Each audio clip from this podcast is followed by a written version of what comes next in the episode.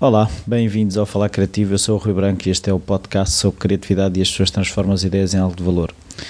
O convidado desta semana é um regresso, uh, é o primeiro regresso ao Falar Criativo. Uh, é o André Oliveira, uh, que é argumentista para BD.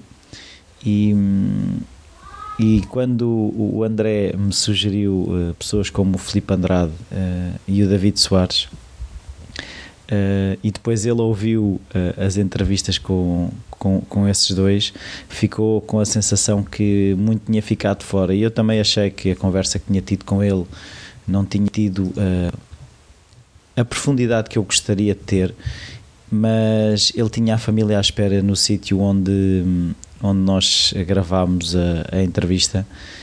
E, pronto, isto no fundo, a segunda parte é mais do que o autor de, de argumentos, eu acho que desta vez uh, falei com, com o André, quis falar com o André e acho que foi com o André que eu falei.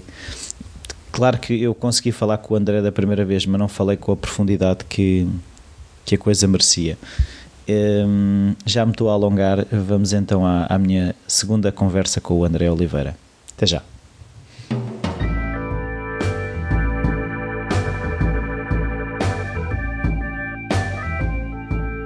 André, voltamos, não é?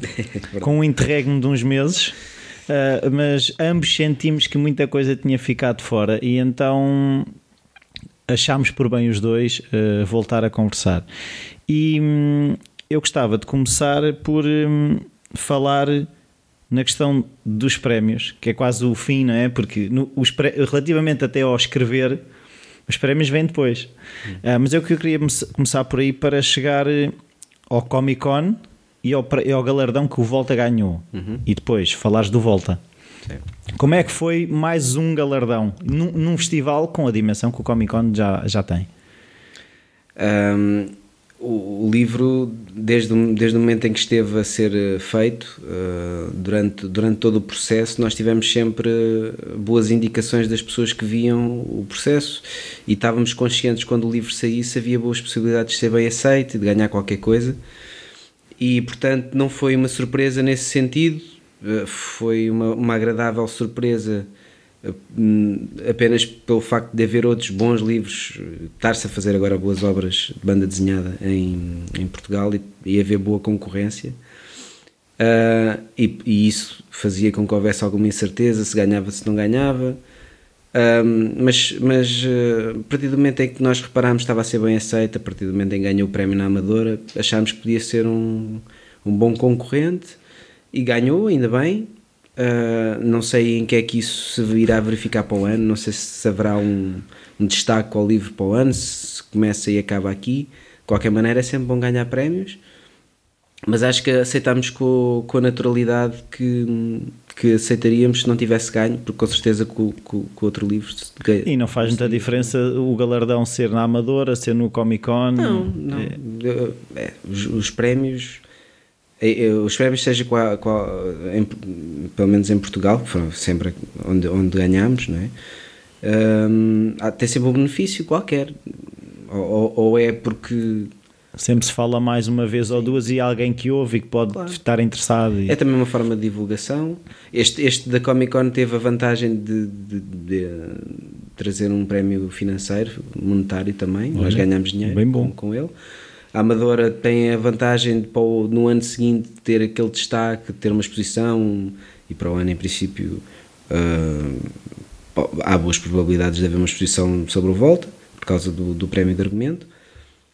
Ou se não houver nada disso, é, pronto, é porque fala-se disso e é sempre bom. Então fala-me da história do Volta, porque assim, eu, eu, eu, eu uh, folhei-o lá, no, ainda no, no, Amadora, no Amadora BD, e fiquei interessado em, em, em ter o livro e ler o livro todo. Uh, mas queria que me falasse um bocado da história. E como é que foi o escrever daquela história e, uma vez que com uma coisa que eu também quero falar mais à frente, há, há algo de autobiográfico em quase todos os teus livros. Uhum. Qual foi a parte do André que, que está no Volta? Um, o livro não, como muita coisa que eu faço, mas também já me disseram que isso é, às vezes é um bocado uma defesa minha, que é dizer que não há grande pretensão Ou seja, no sentido em que não, não é um livro pretencioso, mas tem objetivos uh, não tão explícitos. Uh, o que é que eu quero dizer com isto? Camadas sobre camadas? Tem algumas camadas que, se calhar, quando, enquanto eu escrevi, senti essa complexidade e estava a referir-me a mim próprio, mas depois as pessoas leem e não se apercebem, pronto, aquilo está ligado à personagem, não se apercebem necessariamente tem a ver comigo. Mas o ponto de partida para este livro foi uma pessoa conhecida. Às vezes há livros que, se, que nascem de personagens e hum, eu tinha um amigo meu que uh, era um entusiasta, de, era e é, um entusiasta das bicicletas, um, andava muitas vezes com aquele equipamento de bicicleta, aqueles bonés com a pala curta, uh, e era uma personagem, ele próprio fisicamente era interessante porque tinha a barba muito comprida e o cabelo muito comprido e usava aquele, aqueles fatos de, de, de ciclista, etc. E eu achei, achei que ele foi uma fase, porque eu conheci-o antes disso e depois ele começou a, a, a, ter esse estilo e eu achei que aquilo era muito interessante. E então aquela personagem começou-me a inspirar este ciclista, que depois tem a ver com. É ele o protagonista do livro, que nada já tem a ver com esse meu amigo, foi só do ponto de vista visual que me estimulou. Um, e, e o que eu queria era desenvolver a história de uma personagem que não sabe quem é, que aparece numa, numa aldeia perdida no tempo, em que eles não conseguem entrar nem sair de lá porque aquilo é, está a ser aterrorizado por um monstro, e essa personagem consegue lá chegar. Portanto, todos ficam muito admirados. Porque como é que apareceu lá alguém? Como é que alguém conseguiu lá aparecer e, e, e fintar a ameaça. E depois, pronto, a história uh, tem a ver com isso, tem a ver com uh, a personagem começar a tomar consciência de si e perceber que não se lembra de onde é que vem, como é que lá apareceu, começa-se a perceber que realmente há ali um problema grande na, na, aldeia e que se calhar as pessoas começam a depositar nele uh, a esperança na salvação e ele nem, nem, percebe o que é que tem que fazer para se salvar a si próprio e percebe Quanto mais salvar já, os outros. E é um herói afinal toda a gente o aclama como um herói e depois uh, as coisas andam no, no, sentido de um desenlace. Depois começa-se a perceber que há mais nesta história do que aquilo que, que fica um, uh, eh, resolvido neste livro. Por isso é, isto é uma série de três. E já, já estamos a trabalhar no segundo e, mas este tem a ver um bocado com a percepção da existência desta personagem, a percepção de si próprio e, e, o lançar de, daquilo que vem aí que será surpreendente, pelo menos eu espero que seja. Um, vai ser menos intimista, menos reflexivo, menos uhum. e vai ser um bocado mais uh, no, dentro de outro universo. Tu sabias à partida que eram três? Sabia. Ou Sim. seja, quando, quando percebeste que uh, as voltas que aquilo ia dar Sim. E, e, não ia chegar um só um, só um volume, certo? Sim, era, era eu queria queria dar ali muita queria dar muita volta. eu, eu queria eh, abordar diferentes universos. E, e, eu gosto muito de coisas que estão, estão associadas a conceitos uh, fortes. E então, o facto de ele ter três objetos com ele é a única coisa que ele conhece dele próprio quando se apercebe que, que, que existe e que não, não, não, se lembra de nada, é que ele tem três coisas: tem um terço, tem uh, um pergaminho, é um, não é bem um pergaminho, é uma, uma tela dobrada, uma pintura, e tem a bicicleta. E cada um destes livros está associado a um desses objetos. E, e, em cada uma destas etapas, cada um destes objetos, ele descobre um bocado mais acerca de si próprio e aquilo que tem que fazer para uh, haver um desfecho na, na, narrativa. E o arco da narrativa foi-te claro logo desde o início? Ou, ou, ou, aquilo foi uma coisa que começou? É pá, um personagem que tem uma bicicleta e que te veste daquela maneira. E depois, como é, que, como é que aquilo foi ganhando forma e como é que depois, de repente, tu percebes que é tanta coisa que tem que ser os três? Isto foi ganhando camadas, mas nasceu realmente da, da personagem que eu, apesar desse meu amigo não ser nada assim, a personagem sugeria-me uma melancolia grande, uh, uma, uma coisa um bocadinho mais poética, porque há um certo abandono na, na aparência do cabelo comprido, na, barba comprida, ou seja, percebemos que há ali um, uma certa. Há um esquecimento. Há um certo esquecimento de si próprio, daquilo que passou. Uh, enfim, aquilo começou-me a, a, sugerir coisas demasiado filosóficas para o estímulo, porque o estímulo é um gajo porreiro, um gajo simpático, uh, que, que, de quem eu sou amigo, mas uh, não sei, inspirou-me outra coisa. E depois, em cima daquilo, eu fui, pá, isto, isto se calhar pode ser uma história que é sobre isto, mas também pode ter mais estas dimensões que eu nunca abordei. Pois é essa sempre essa busca de querer experimentar coisas que eu nunca fiz e querer esta história das séries, das trilogias, é um bocado isto. Nunca fiz uma trilogia, deixa lá ver, mas uma trilogia como deve ser, com livros mais sólidos. Não, é esticar uma história, não é? Não, sim, vamos, vamos falar de coisas muito variadas em cada um destes volumes. Não é um living will em que são livrinhos muito pequeninos, é uma série de, de vários livros pequeninos. É, são três livros uh, mais volumosos. Um, mas também, pronto, lá está, é, é tudo experiências que depois. E quanto tempo é que levou a escrever o primeiro volume? O primeiro volume não demorou muito tempo, há de ter demorado uns seis meses, porque uh, lá está, na altura um, trabalhava no, no estúdio, no, no Lisbon Studio, e aquilo era, era. A minha vida era muito entre aquilo que eu tinha que fazer para ganhar dinheiro e aquilo que eu queria fazer porque gostava. E então eu, eu dividia muito o meu tempo assim. E portanto, nessa altura, os livros demoravam Mas muito. Mas disciplinavas-te, ou seja, agora é o tempo da brincadeira, entre aspas, Sim. e agora é o tempo sério. Sim, eu nunca tive grande problema em disciplinar-me nesse sentido, porque hum, é, é, há pessoas que dizem que não conseguem trabalhar em casa porque há muitos estímulos, etc. Não, eu, eu, eu como me sinto muito bem às vezes a fazer as coisas avançar, e é um, um bocado o prazer que certas pessoas, que as pessoas normalmente têm a ver um programa na televisão, esses tais estímulos de distração são coisas que nós gostamos de fazer. Mas o que eu gosto de fazer é trabalhar nesse, nesse, nesse universo. O resto tinha deadlines e tinha dinheiro a ganhar, portanto, aí não havia muito para onde fugir. E isto é também um prazer para mim.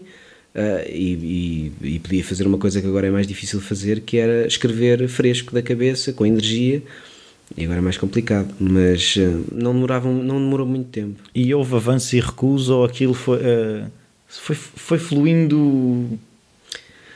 Bem, o primeiro volume foi fluiu, fluiu naturalmente. Depois até, felizmente, que o André Caetano, que foi o ilustrador do, do, do livro, mora em Coimbra, veio cá passar uma semana comigo a minha casa. Havia que despachar serviço.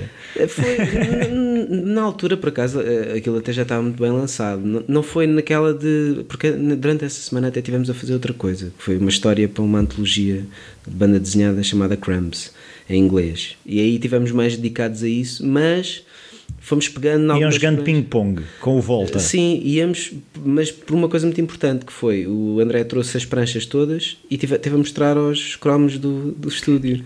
Pá, e temos lá gajos que nós admiramos. Grandes cromos. Grandes cromos da. Olha, um deles é o Andrade, que viu um, o Filipe Andrade, não é? que já, já fez o podcast contigo e que. E que percebe muito do assunto, não é? Pelo menos nós valorizamos muito a opinião dele e deu-nos umas dicas, o Ricardo Cabral deu-nos umas dicas, aliás, o nome, o nome deles todos está no, como, nos agradecimentos. E foi muito importante nós sentirmos a sensibilidade de pessoas que uh, têm bom storytelling, estão habituadas a contar histórias, e houve ali umas, umas pranchas que nasceram, que nós não estávamos a contar a fazer, mas que decidimos incluir por causa desse feedback. E eu acho que isso funcionou no, no resultado final. Mas não houve muitos avanços e recuos.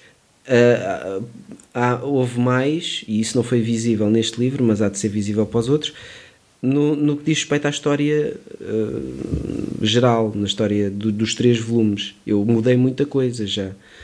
Porque o tempo vai passando, nós vamos ficando mais velhos, vamos ganhando experiência, vamos vendo muita, muitas coisas que não queremos repetir e vamos achando também pelo feedback das pessoas que pá, isto se calhar não é bem aquilo que eu queria fazer. Se calhar vou, vou experimentar outras coisas que também me apetecia e vou transformar isto, puxar mais por aqui, porque parece-me que é isto que a história é. O David Soares teve, uma vez disse uma coisa numa apresentação de um livro que eu achei muito, muito interessante, que era nós escrevemos um livro, e, mas a partir do momento em que ele é publicado, nós começamos a conhecê-lo. Só seja, depois. Só depois. Vamos, vamos conhecendo. Estavam demasiado dentro dele para o conseguir ver. É, é, ele, ele deu a analogia muito interessante de um filho, que é, uma pessoa tem um filho, mas depois vai conhecendo esse filho, vai, vai deixando que haja uma relação. E eu acho isso interessante e é bastante verídico. Pelo menos eu sinto as coisas assim. E nesse sentido tem havido alguns, algum, não digo avanços e recuos, mas tem havido algumas alterações. Mas a construção do livro foi morosa, mas foi fluida, foi sempre a andar para a frente. O André Caetano teve um ano a fazer esboços. Ele Um encheu dois blocos inteiros de sketches, de sketchbook, de, de, de esboços, tudo e mais alguma coisa. Ele é muito meticuloso. E isso funciona perfeitamente para esta, para esta história. Mas isso às vezes não, não é um bocadinho desgastante? Para os- eu digo para os dois, porque eh, o argumentista também sentir por vezes a inquietação do ilustrador e o ilustrador também sentir a inquietação do argumentista de epá, e agora como é que nós saímos daqui? N- não, nunca houve grande problema. Eu normalmente nisso acho que sou um bocadinho mais prático e consigo desbloquear as coisas. Nós, pelo menos a minha inquietação de como é que nós saímos daqui ou como é que eu vou resolver isto, eu não partilho com ninguém. Portanto, eu aí, eu aí normalmente, quando, quando, quando envio as coisas, ou o argumento para os ilustradores, as coisas já estão resolvidas. Nunca há grande, grandes questões. Pode haver questões que surgem mais com o André do que com muitos outros ilustradores com quem trabalho, que são questões de muito pormenor. Ou seja, eu descrevo esta sala onde se passa hum, uma cena da história, mas o André quer saber coisas da sala que eu deixo em aberto. E isso é interessante, é desgastante, porque pá, nós, nós, nós às vezes estamos no chat a falar de coisas que, pá, que eu uh, que acho que são importantes, mas que nem tudo tem que ser debatido. Mas de outra maneira, nunca lhe disse, pá, mas isso não, não me aborreças com essas questões, porque eu acho muito interessante também e refrescante que nós estejamos às vezes a, a discutir pormenor, muito pormenor. Está bem, tem um móvel, mas o que é que está dentro do móvel? Mas não se vai ver, mas o que é que está dentro do móvel, não é? Não, por acaso, tudo- tudo- todas as questões têm a ver com aquilo que se vê, apesar de tudo. Uh, mas às vezes são questões que vão passar ao lado. Mas às tantas até nem passam. E eu, eu acho isso.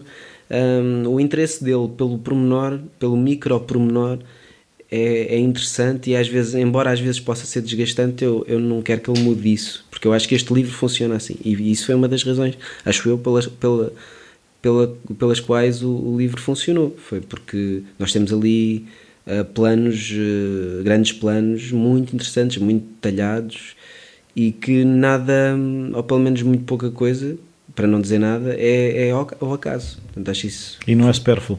não é? É, é tudo, é, tudo, é tudo a somar a- a- ao valor do livro.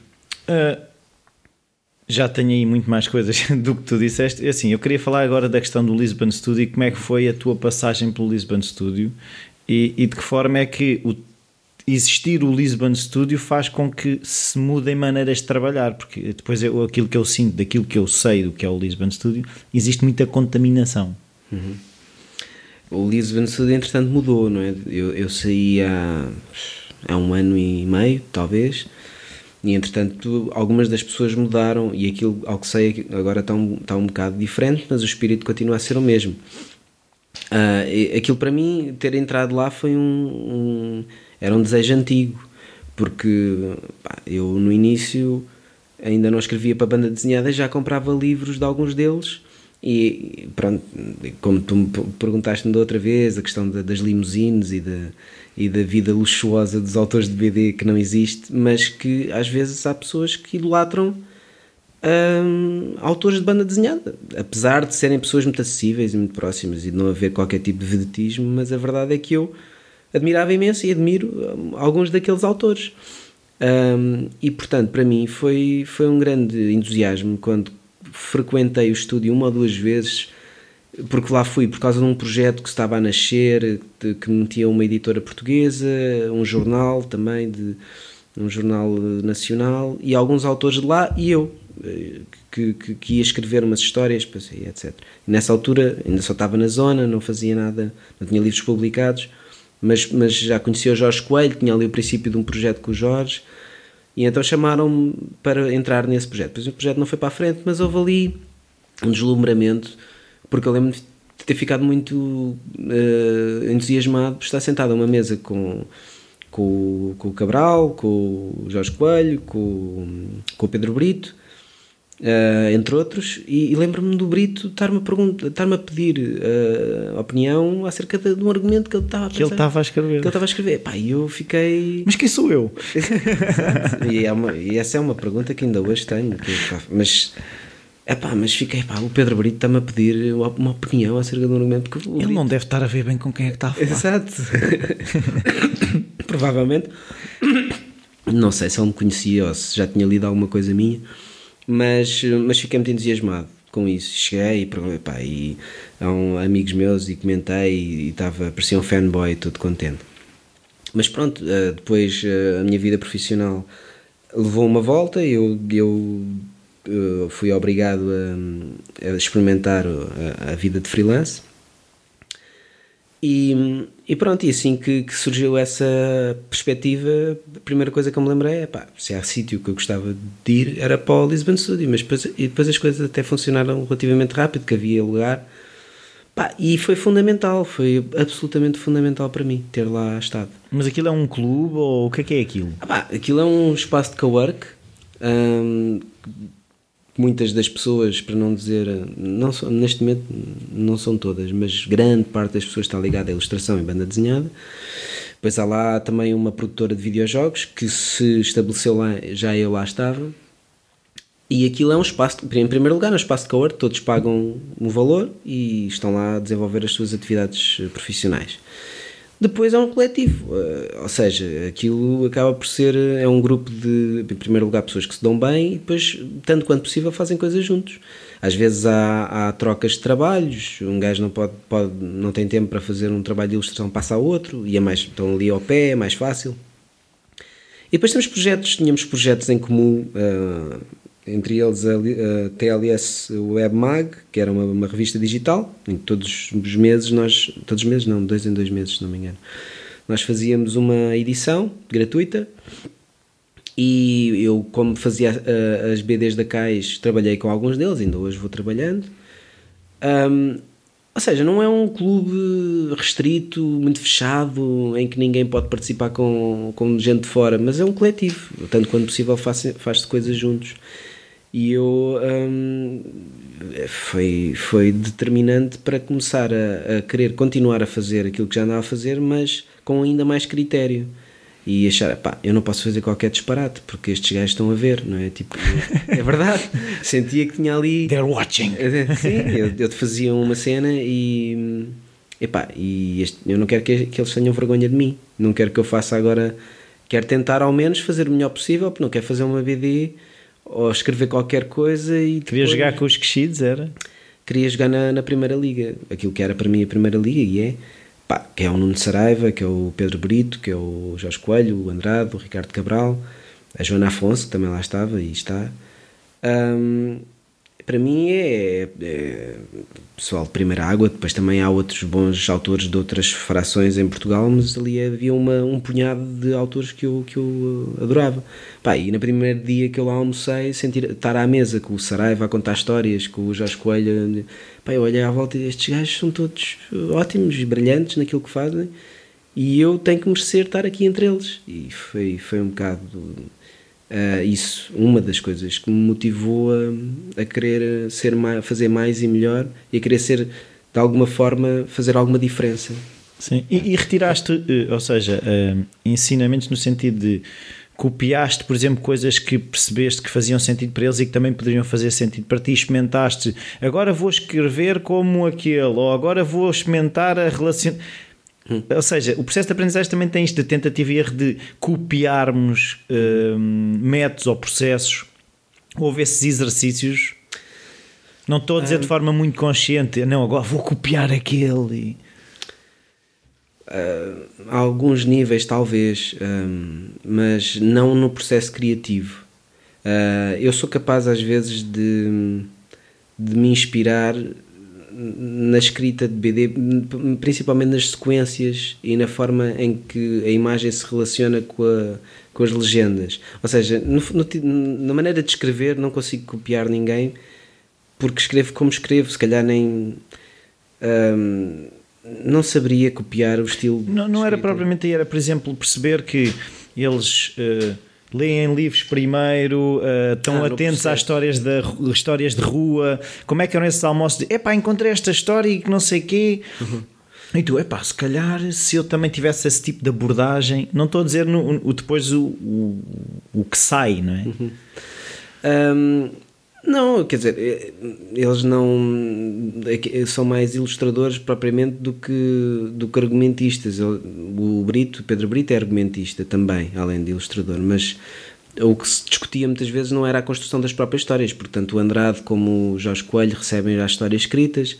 O Ricardo Cabral escreve as suas, mas é, são coisas mais autobiográficas ou próximas. Algumas das histórias dele são de viagens.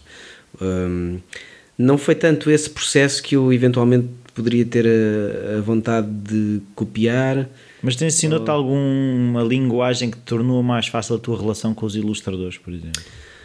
Sim, quer dizer, eu li muita coisa quando lá estava, isso também é verdade. Eu o Jorge estávamos sempre a emprestar livros. Havia um intercâmbio grande de livros de, de, BD e li muita coisa importante de se ler. Aliás, uma das coisas também que, uh, que eu já devia ter lido logo no início e que só li na altura em que lá estava, até foi o Filipe Pina que me, que me emprestou.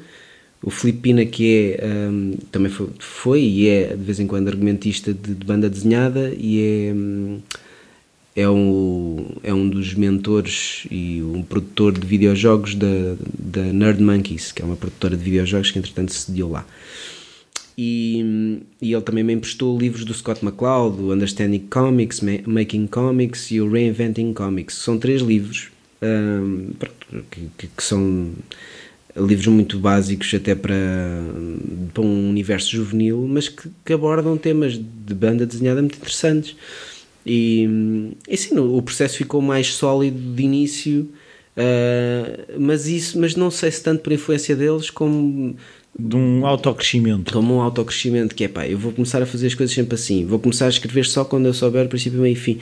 Uh, ou seja, perceber também que, que não, não, não querer avançar coxo e fazer as coisas como deve ser Uh, pode, pode às vezes nascer de alguma inspiração alheia, mas também, também nasce de muita reflexão de nós próprios. E muita coisa, às vezes, que eu, que eu adopto, adoto para, para o meu processo nasce de autoanálise. E é mais por aí. Uh, mas sim, mas li muita coisa e cresci muito, uh, mesmo a nível cultural, por, por lá ter estado. Então agora vamos falar noutra vez, também já deste o no fundo, um, uma, se falaste nisso, que foi a questão do Living Will e dos sete capítulos, se não me engano, são uhum. sete. Um, em que é que eles. Um, o que é que eles têm em comum e porque é que estão separados? Seja, o que é que os une e o que é que os separa? Bem, há duas respostas para essa pergunta. Uma delas era a tal fórmula que eu quis ver se funcionava, que é, pá, eu não, eu não posso chegar à Joana e perguntar se ela quer fazer um livro de 200 páginas ou de 150 páginas. Não posso porque é utópico, muitas vezes. Quer dizer, ela não tem vida para isso. Eu queria fazer este projeto com ela porque eu tive a ideia da premissa. Foi a primeira coisa. Foi, epá, realmente uma pessoa ao longo da vida incompatibiliza-se com pessoas. E não só, há situações que nunca ficam clarificadas. Isso é angustiante Uh, mas será possível que isso não aconteça de todo? Pronto, é, é, aquelas questões que às vezes nós vamos a conduzir e vamos pensando, estamos ali a remoer, e depois a pensar, pá, isto era hum, interessante se fizesse qualquer coisa com isto, porque às vezes quando há questões que nos inquietam, uma boa maneira de lidar com isso é, é fazer qualquer coisa com isso. E essa foi um bocado a, meu, a, a minha ideia. Minha premissa, pá, e só imaginava aquilo desenhado pela Joana. Por alguma uh, razão em particular? por causa do estilo gráfico dela e porque nós já nos conhecíamos há muito tempo e também havia uma vontade grande da minha parte de fazer uma coisa um bocadinho mais a fundo com ela. Mas também sei que ela tem uma vida eh, difícil, pelo menos do ponto de vista profissional, ela tem uma profissão exigente e que eu não podia, pá, de certeza que ela me ia recusar eh, de fazer um livro de 150 páginas porque aquilo até podia andar muito bem no primeiro mês, porque há aquele entusiasmo e depois aquilo perde-se. Já vi isso acontecer tantas vezes, é verdade. Portanto, pá, nós vamos ganhando alguns anticorpos porque vamos uh, aquela, aquele entusiasmo infantil de vamos fazer um livro de 200 páginas. Somos os maiores. Somos os maiores. Até para quê? É para publicar. Então, mas já tens editora? Mas... Não, não, não, a gente faz o livro primeiro e depois vai ter as editoras. E, e... já pensaste que isso é capaz de custar uma fortuna e depois ninguém. Ah, não interessa. depois vamos ganhar dinheiro com isso. Pá, depois vamos publicar no estrangeiro, vamos ganhar dinheiro. Enfim, é pá. Eu acho que. O mercado toda... malaio está à espera disto. Epá, Deus queira que o mercado malaio venha a desenvolver-se, porque precisamos de mercados novos. um, epá, não sei. Depois a, a, gente vai ganhando tantas. Um, vamos ganhando algumas desilusões no processo, porque há coisas que a gente, uh, de histórias que nós imaginamos que aquilo vai ficar muito bom e vai ser feito por este ilustrador em particular e depois aquilo não avança e depois nós ficamos uh, em baixo. E então o que é que a gente pode fazer com isso? Podemos ficar em baixo, podemos ficar revoltados porque as pessoas não trabalham, etc. E, vão, e podemos também começar a pensar um bocadinho mais no assunto, que é perceber porque é que eles não fazem. Pá, não fazem porque não têm recompensa, porque pensam, estou a fazer 200 páginas e, e o esforço de um ilustrador, não sendo mais importante que o meu, porque eu acho que não é, mas é mais, é mais moroso, é mais uh, complexo, pá, em termos de entrega. E eu não posso estar a pedir uma entrega enorme durante imenso tempo a um ilustrador se não tenho uma cenoura para lhe dizer: olha, mas nós vamos publicar de garantidamente isto aqui, vais ganhar aqui, uh, vais ganhar X, tanto quanto possível se for eu a publicar, eu vou-lhe dizer de caras quanto é que ele vai ganhar, em que circunstâncias. Se não for eu, pá, posso dizer: olha, isto está prometido pelo editor. E depois prometo que quando for a um, um, um, festival lá fora, levo o livro traduzido, sei, etc. Pronto, comecei a perceber que. E depois aí uh, o ilustrador tem mais, uh, tem mais dados para poder digerir a resposta, se sim, se não. Mas se disser que sim, eu sinto também que tenho alguma coisa a cobrar porque ninguém me está a fazer favor, não é? Uh, e o Living Will surgiu disso, que é, pá, deixa-me lá ver, se eu publicar isto em, em pequenos capítulos, a coisa vai-se dando, a Joana vai sentindo uh, uma recompensa pelo trabalho, não só a nível financeiro, mas também vai uh, recebendo feedback. Vai Digo, respirando entre ondas? Sim, vai, vai, porque é verdade, porque nós, nós todos, pelo menos grande parte de, de, das pessoas que fazem coisas, não é? Pelo menos tudo o que é criativo tem um bocado de nós e quando nós trazemos cá para fora algo com um bocado de nós estamos a, a, a expor-nos e estamos a tornar-nos um bocado vulneráveis. E se não recebemos uh, alguma recompensa a nível emocional por isso isto vai morrendo alguma coisa pronto. Uh, e eu, eu continuo a, querer, a, a convencer-me que não preciso nada disso. E se calhar preciso e eu também cada mês que passa tenho uma, uma conversa diferente. Portanto esta há coisas que eu se calhar vou dizer hoje que vão contradizer coisas que te disse da última vez que a gente se encontrou mas isso em mim é normal feliz ou infelizmente um, não, mas é uma coisa, agora, já agora vamos por esse rabbit hole, okay. que é um bocadinho um, eu próprio uh, também uh, durante muito tempo achei que eu era uma pessoa assim cozida e frita. E aquilo que a vida me tem ensinado é que isso não existe. É. E a verdade que eu tenho hoje pode não ser a verdade amanhã, não faz de mim um mentiroso. Sim, sim, sim. Pronto.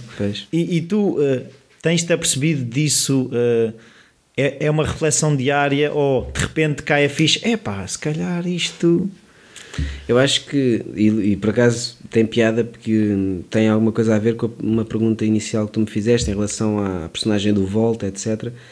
Eu acho que um, o, o, personagem principal do Volta não sabe quem é. é? Eu também não sei quem sou. E isso pode ser. Isso é, isso é a única certeza que eu tenho, que é. Eu continuo sempre à procura de, da, minha, da minha maneira de pensar. Mas eu, não é isso que nos exigem, pelo menos. É que, é, é saber que, quem és. É, é, que perguntam-te. Sim é, é, é, que as primeiras perguntas é como é que te chamas, não é? normalmente, e o que é que fazes? Sim. Não é que quem não, não é no fundo é assim o que é que tu gostas de fazer, é o que é que tu fazes. Pois. E, e, e vivemos nesta de temos que já temos que já ter a casinha toda arrumada. Sim. Então, ainda por cima, se fores crescido, sim, sim. Já, tens, já tens que saber quem és. Pois. Não podes andar de bicicleta sem saber quem é. Mas, é, uma, mas é também ao mesmo tempo é, é uma noção um bocado vaga, não é? Quem és? O que é que define? Oh, não é. Isto não é como no Japão feudal em que as pessoas eram conhecidas pelo nome da sua profissão, não é? Mas ainda, ainda, ainda é o que é, o que é, o que é assustador é que ainda é é sim. o ilustrador, é o argumentista, exato, exato, não é? é? É, o senhor do talho. Ah, não, mas eu agora já não quero ser senhor do talho, agora quero ser pescador ou quero ser surfista, não é? Sim. Bem, mas nós também precisamos ter referências para ter raciocínios lógicos, não é? porque caso contrário, se tiver tudo a, nadar na, na, no, no, mar de incertezas, é muito difícil a gente ter conversas. mas, mas a verdade é essa: eu não sei quem sou, no, ponto, no, no sentido é que eu não, não conheço a minha opinião em relação a muitos assuntos e alguns deles principais ou importantíssimos. Mas as pessoas exigem-nos certezas e exigem-nos coerência. Uh, o que para mim é um bocado cansativo. E também é cansativo esta incerteza constante e esta insatisfação constante eh, com aquilo que sou e aquilo que faço e eu transponho isso muito para o meu trabalho. Eu vou transpondo. Um, mas um, mas em relação uh, pronto só, só para concluir a, a, questão do Living Will um, fez-me sentido que tivesse sete capítulos por causa da questão do conceito que nós estávamos a falar há bocado não só pela fórmula hum, prática do, do, projeto de ser nestes capítulos, por causa de, das questões que falámos, mas também porque todos os livros que eu queria fazer e que quero fazer eh, na Ave Rara, quero que tenham um conceito e que eu consiga desenvolver a partir daí. O Living Will tinha o conceito do arco-íris, tinha as sete cores, sete pecados sete mortais. Tons. Não tinha a ver com os sete pecados, mas, mas, mas lá está, também foi, foi um conceito que serviu para outra, para outra obra, para um filme. Mas aqui não tem a ver com os sete pecados, tem a ver com as sete cores porque o cão chamava-se Rainbow e aquilo tem a ver com a, tudo isto acontece porque o cão morre, não é? E porque e, e há, uma, há, um, há um percurso que nasce a partir daí. Uh, portanto, fez-me sentido. Não acho que esteja. Ou seja, às vezes há o perigo quando nós temos estas, estes conceitos primeiro do que o desenvolvimento da história, há um bocado aquele perigo depois de andarmos a encher chouriços. Tentar justificar uma coisa Exatamente. que não é justificável. Exatamente. Não, mas neste caso acho que não aconteceu porque felizmente também vou tendo tempo para pensar bem as coisas e estes sete números que se estão a desenvolver ao longo de uns quatro anos, penso eu, se eu acabar este ano, acho que foram quatro anos, três anos, um, fez com que eu fosse digerindo e fosse recebendo feedback e portanto hum, as coisas funcionaram assim por causa, por causa do conceito e por causa desta. Já que vou fazer uma série, deixa-me lá fazer eh, uma coisa um bocado mais personalizada. Isto é uma série americana, não, é? não tem essa ambição, nem tem essa, essa aproximação. Hum, portanto, é sempre assim. O, já o Gentleman tem as cartas e os naipes, e cada um vem com uma carta. São pequenas coisas que eu olha, que se calhar vem das belas artes e que eu, que eu gosto de explorar. Mas esses são em inglês, pelo são, sim, certo? São, sim. Eh, o, o inglês uh, traz grandes vantagens, ou seja, se calhar o público português lê perfeitamente em inglês uhum. e assim estás a, a, a acenar ao mundo. É isso? É, o objetivo era esse, que era, era, mais uma, era mais um benefício para os ilustradores trabalharem nestes projetos comigo, que era, pronto, é, é mais ou menos universal. Eu digo mais ou menos porque eu não sou, e já se deve ter percebido isso, não sou um mestre uh, da escrita em inglês, longe disso. Era isso que eu te ia perguntar, como é que era a tua relação com o inglês? É, não é, acho que não é má, mas também não, não, não, não está perto de ser satisfatória e, para não mim. Não é puto da crime, não é? Não, não, não, é, não, é, não é Zezé Camarinha, mas também não é nada daquilo que eu gostava que fosse. Por isso, se. E já me têm dito que, apesar de se perceber bem e não estar escrito com demasiados erros, às vezes tem umas gralhas, que é normal, mas nota-se que não é nada escrito uh, por um nativo, por, uma, por um inglês. E isso incomoda-me, por isso é que se eventualmente o livro for. Eu, eu queria, queria também publicar lá fora, e aí, quando o livro, quando todos os números estiverem pro, uh, prontos. Vais fazer um pack. Vou fazer um pack. Um pack, ou, ou pelo menos a nível digital, vou juntá-los e vou propô-los a uma editora. Mas não sei, provavelmente antes de o fazer vou. Uh, Rever. Vou, vou pedir, não eu, mas vou arranjar alguém que seja. que tenha qualificações suficientes para me dar ali uma volta sem, sem me, me uh, mexer demasiado, ou seja, se mexer no tamanho das frases e nos balões, etc., aquilo pode, pode se desequilibrar, pode-se perder tudo, mas tentar reformular aquilo uh, no sentido em que fique mesmo como deve ser para, para ser um produto para se publicar em Inglaterra. Então agora voltamos mesmo a Portugal, porque é a questão de, do vil, uhum. que é uma tragédia do Diogo Alves e pelo que eu vi, tu tiveste que estudar um bocadinho do que é que foi o, a tragédia do Diogo Alves um, e depois como é que é? Como é que neste caso é inventar uma história? Não, como é que é neste caso? O que é que, o que é o que é que tu te leva a escrever ou de que forma é que tu tentas procurar um ponto de vista? Como é que é?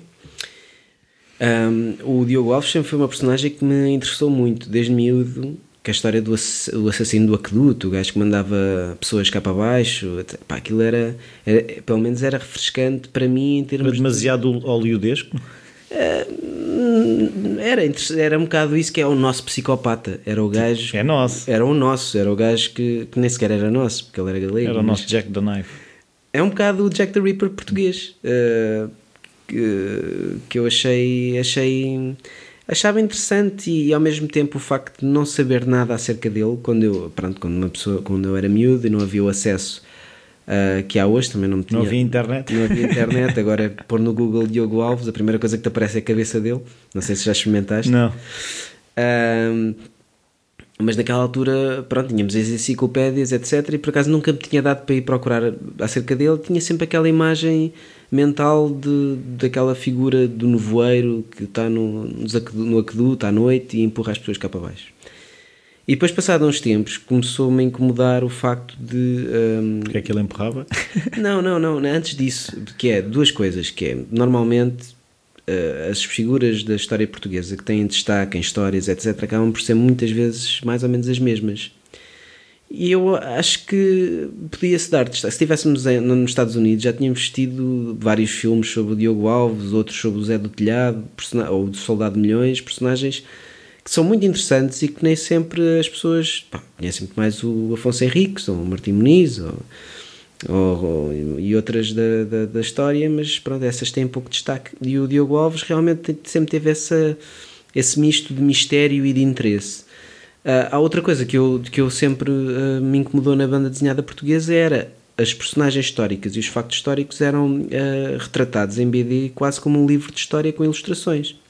Tinhas textos muito densos pá, e para mim muito aborrecidos na altura, nunca tive interesse por esse tipo de BD, mas sempre que havia um facto histórico, um acontecimento histórico, tinhas ali uma carrada de texto. As personagens eram muito unidimensionais porque eram as personagens que apareciam nos livros de história Pá, e nunca havia ali grande interesse, ação, drama, conflito. Pá, não sentias nada daquilo. Não havia pessoas. Havia não, figuras. Eu era o que eu sentia. Posso estar errado, mas eu não me lembro quando era miúdo não gostava desses livros, ainda hoje não tenho grande interesse, mas nem na altura nunca vi ninguém entusiasmado com esses livros. Uh, pá, e sempre pensei, isto, pá, porque é que ninguém faz uh, livros de banda desenhada portuguesa sobre figuras portuguesas, mas com uh, as características normais se fazer uma história como, como, como, como, como realmente mais interessa às pessoas. Eu não estou a dizer que esta, que, que, que o Vil foi o primeiro ou o único, houve outras, evidentemente, mas pronto, mas estes foram as, estas foram as minhas motivações. E depois realmente tive uma fase extensa de pesquisa.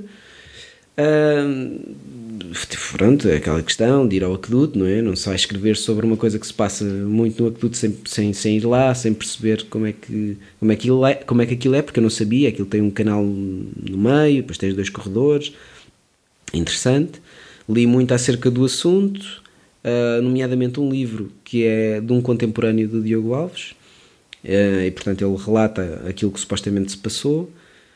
E à medida que ia lendo e estudando, ia percebendo que a história tinha muito interesse, uh, tinha mais interesse ainda do que eu pensava, mas eu não tinha uma história. Ou seja, eu não, ia, eu não queria pegar no livro do, do Leitão de Barros, se não me engano, o autor do, do tal livro, o contemporâneo de Diogo Alves. Eu não queria pegar nele e fazer uma adaptação de BD, porque eu não, não, não, não farei. Tive uma experiência a adaptar um livro de, de, literário para BD e não, não quero voltar a fazê-lo. E então eu não queria fazer isso, queria pegar naquele livro e queria fazer qualquer coisa minha, com uma base, ficcio, uma base histórica e uma, uma interpretação ficcional. E então tive meses sem escrever, até começar a pensar, até, até ter a ideia de que é que queria fazer. E, qual é que foi a primeira ideia? Ah, houve ali coisas que me motivaram bastante, que é... Desculpa aquela personagem não poderia nunca ser tratada como um psicopata americano. Aquilo não era um gajo. Não é americano? no, no, sentido em que os americanos normalmente uh, interpretam ou, ou, mostram os seus psicopatas como uh, personagens mais complexas, com metódicas, interessantes do ponto de vista psicológico, culturais, inteligentes, etc. Não é um Hannibal, esta, esta personagem. Este personagem é um bronco. O, o Diogo Alves era, era, era bruto, era, era uh, o Pancada, que era como lhe chamavam. Chama-lhe o Pancada precisamente porque ele era bruto, que era uma pessoa que não tinha. era iletrado, não tinha grandes. Uh, não, não, se, não se. Mas isso não tem glamour. Não tem. Isto, isto, ele era um assassino sem glamour absolutamente nenhum e isso interessou-me.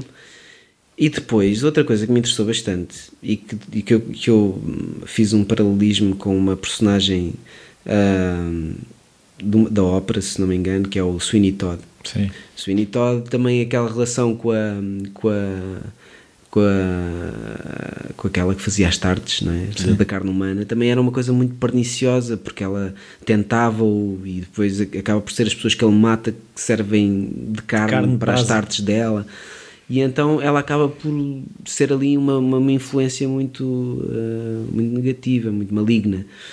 E o Diogo Alves teve uma personagem na vida dele muito parecida com essa, que era uma estalajadeira da Palhavã, ali da zona de Campolide, que tinha uma, uma, uma tasca, um sítio de eh, um sítio de pipa e eles têm um nome para isso, era um, era um sítio de má fama, de má de, de má de má vizinhança e de, de, de, pessoas, eh, pessoas duvidosas. E ela era a parreirinha. E ela desenvolve uma relação com ele e se calhar a partir daí começam a vir ao de cima uh, instintos mais uh, cruéis, animais. animais da parte dele.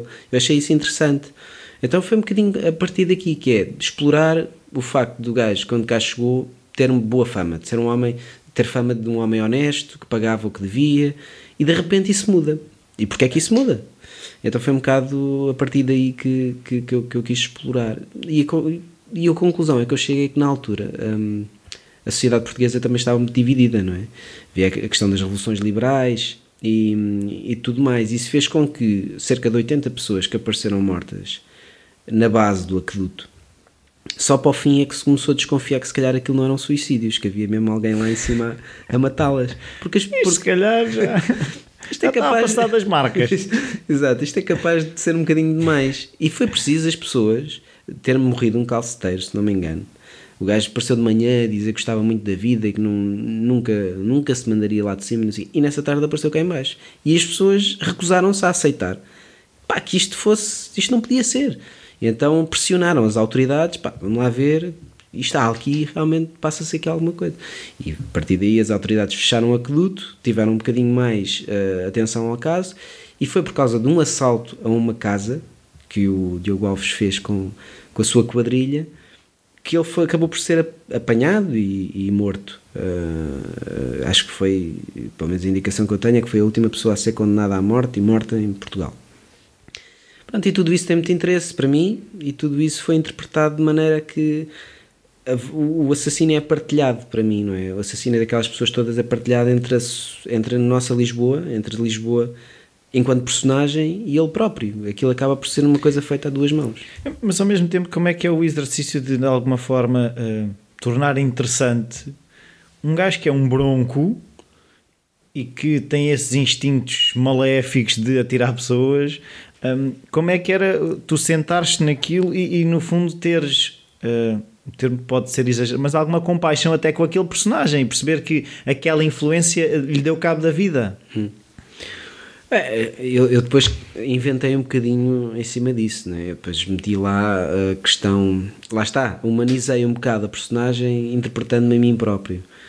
Ele estava longe da família, não é? Foi uma questão, havia muita pobreza e muita miséria em Lugo, que era de onde ele era originário, e eu imaginei também o que é que ele poderia sentir uh, num país uh, que não era o dele, a fazer um trabalho duro, se bem que ele é, também fez carreira como bolieiro, não deveria ser tão duro como andar a cartar com coisas, não é? Porque ele andava a conduzir charretes, mas havia, calculo que, que, que houvesse ali também alguma, se calhar não, mas alguma saudade, alguma tristeza, algum desespero, e e, e aparece, quando há uma personagem feminina que poderá eventualmente ser maternal, enfim, e há ali uma identificação.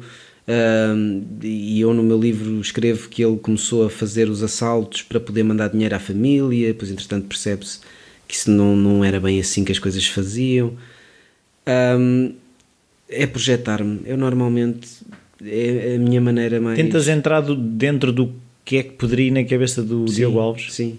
E acabo muitas vezes por escrever muito acerca de mim. Mesmo nisto. Através do Diogo Alves? Sim.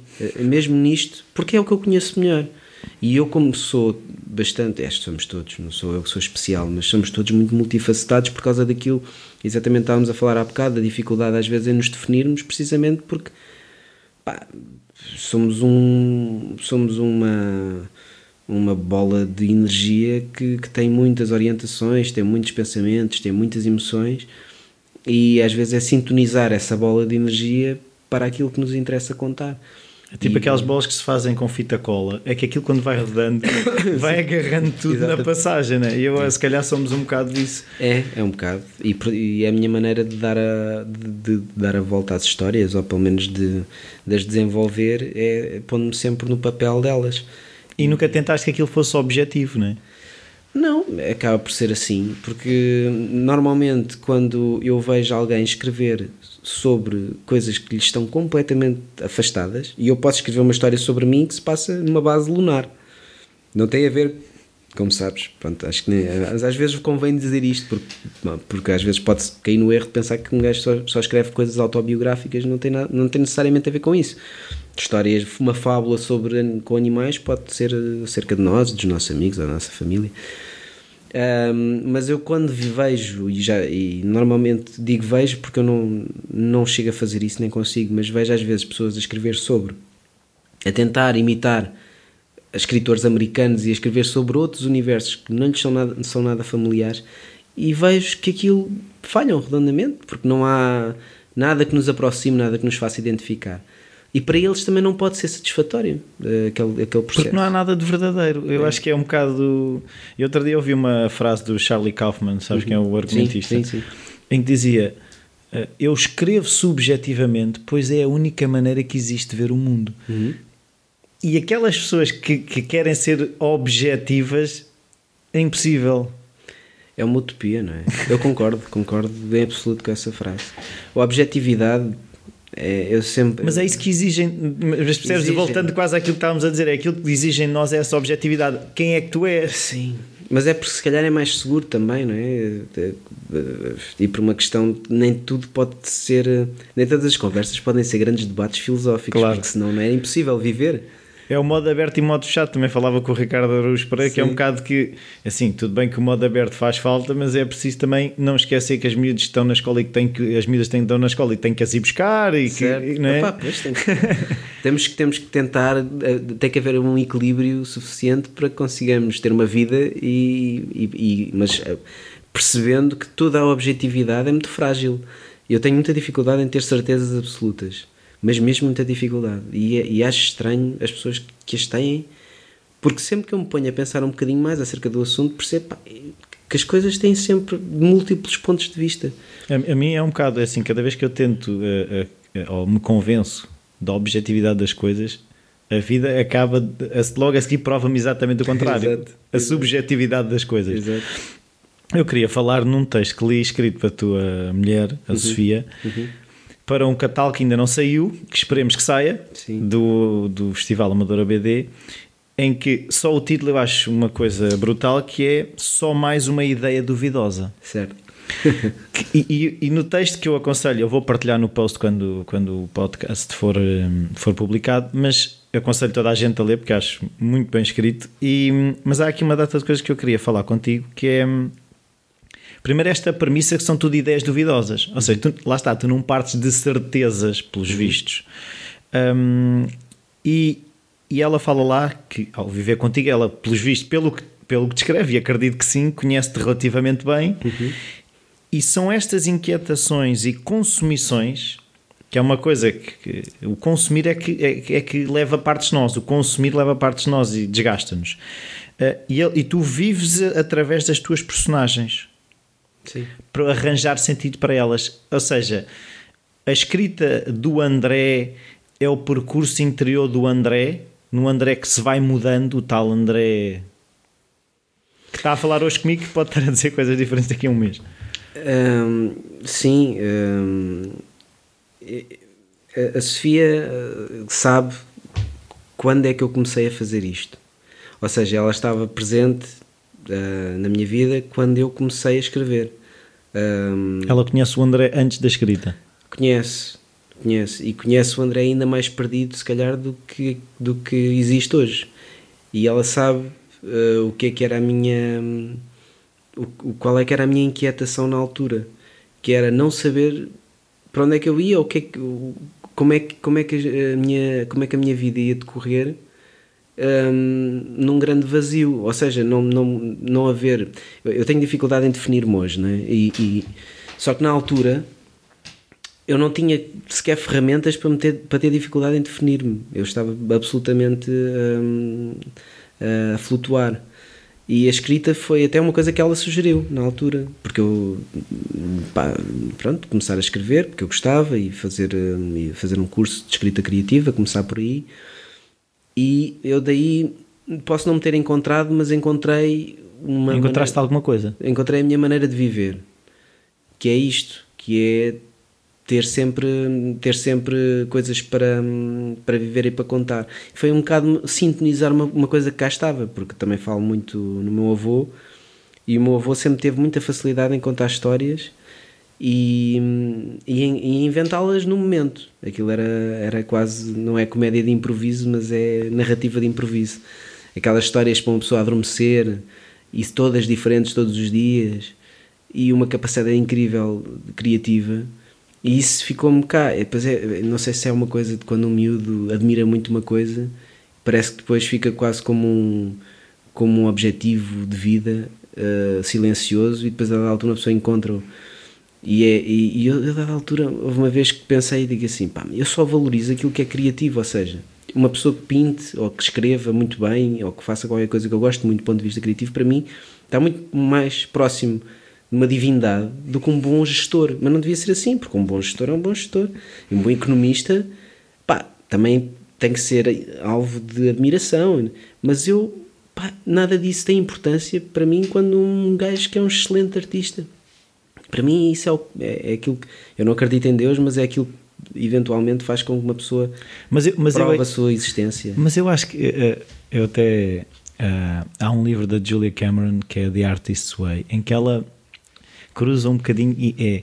Se formos pensar, o ato criativo tem a ver com Deus. Acredite-se no Deus que se acreditar ou não se acredita em Deus, mas tem esse ato de, de nada uhum. ou de, de, partes, não é? Como Deus supostamente fez a partir de uma costela, fez uma mulher, não é? Eh, o ato criativo tem muito de divindade. Sim, sim, sim, sim. Eu acho, eu sinto isso. E não é que um gestor não possa ser criativo. Sim. A questão é essa. É... Existe criatividade nas contas, não é? Existe criatividade, sim. Às vezes para, para fins duvidosos, mas, hum, mas a verdade é que uma pessoa pode ser, pode ter uma pode ter uma profissão mais ligada ao negócio e coisas que se calhar não me interessam tanto, mas ser criativo e ser disruptivo e tudo mais mas, mas eu, pronto, nisso realmente eu tenho alguma certeza porque é aquilo que eu sinto. Tenho mais certeza em, em dizer aquilo que sinto, que é, eu tenho certeza em dizer que não acredito em Deus, mas não tenho a certeza de dizer que Deus não existe. Aquelas pessoas que dizem Deus não existe, uh, sou ateu. Faz-me um bocado de confusão como é que uma pessoa pode ter a certeza que Deus não existe. Pelo menos pode ter a certeza que Deus não existe segundo as, uh, as normas que, que, estão instituídas. Mas, uh, mas a minha certeza que não que, que, eu pelo menos não, não consigo ter a certeza porque não o sinto. Então é mais fácil dizer que eu não acredito em Deus, taxativamente, não, mas não sou capaz de ir mais além. Uh, neste caso, dizer que para mim o trabalho criativo ou o trabalho artístico tem mais de divindade, tem mais de importância, pelo menos mais de admiração do que outros, um, também é uma coisa que eu sinto. Por isso, a partir do momento em que comecei a escrever e comecei a desenvolver isso, um, encontrei posso não ter encontrado o meu destino, mas encontrei um caminho e é esse caminho que eu tenho seguido. Encontraste um veículo? Encontrei, sim, tenho meti-me lá dentro e. Uma bicicleta? Não é que eu sei. Atenção. Sim, é uma, às vezes é uma bicicleta, outras vezes é um carro corrida, um skate, outras vezes é um skate, às vezes é um triciclo, mas nunca é um, uma, uma, um lugar estanque. Ou seja, não, eu, eu a dada altura, para, para me sentir válido e vivo, tenho que ter um projeto, ou tenho que estar a escrever, ou tenho que estar a contar qualquer coisa. Não sou capaz de estar sem fazer nada, parado. Mas isso é inquietante, não é? é, é eu não fiquei mais feliz por ter começado a escrever. É, não fiquei nada mais feliz do que. Eu, eu continuo a mesma, na mesma insegurança, na mesma, na mesma, na mesma angústia do que estava antes, mas agora não consigo fazer mais nada continua a fazer a mesma Mais ou menos estás a viajar. Porque há uma coisa que, ela, que a Sofia também fala lá no texto: é sempre, sempre uh, chegas sempre a qualquer lado, uhum. ainda que lá fiques pouco tempo. E, e, eu acho também. Isto parece que estou a falar, de, e neste caso vou falar de mim, mas sinto que também é um bocado o que se passa. A dificuldade que é que tu não fiques, no, ou seja, as pessoas esperam que tu fiques num sítio para lá estar para para poder dizer que tu estás ali ou que tu uhum. estás e há dificuldade em aceitar que as pessoas não, não, não consigam estar muito tempo no mesmo sítio uhum. e tu criativamente é essa é, arranjaste um veículo que te permite não estar muito tempo no mesmo sítio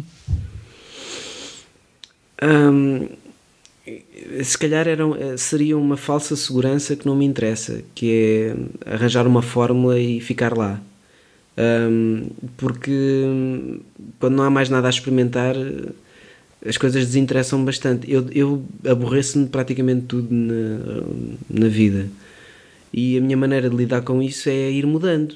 Ah, aborreço e quando eu digo praticamente tudo, é que não me aborreço da minha família, evidentemente, nem me aborreço dos meus amigos, mas de resto, um, do que faço, um, daquilo que como uh, dos sítios que frequento, pá, tenho sempre uma, uma tendência para, para variar. E, e, na escrita a mesma coisa, que é, já fiz um livro com, com, com tiras humorísticas, imagina. Uh, a menos que eu tenha uma ideia para outro livro com outro tipo de humor diferente, com, pá, eu não vou continuar a fazer, uh, a puxar uh, sempre as mesmas coisas. Mesmo dentro do, das próprias séries, eu vou tentando variar. O segundo volta vai ser muito diferente do primeiro pronto, é tal coisa. Vou, tenho, tenho sempre essa tendência para, para me ir reinventando. Se calhar por causa também tem a ver com insatisfação, porque eu nunca estou satisfeito comigo próprio.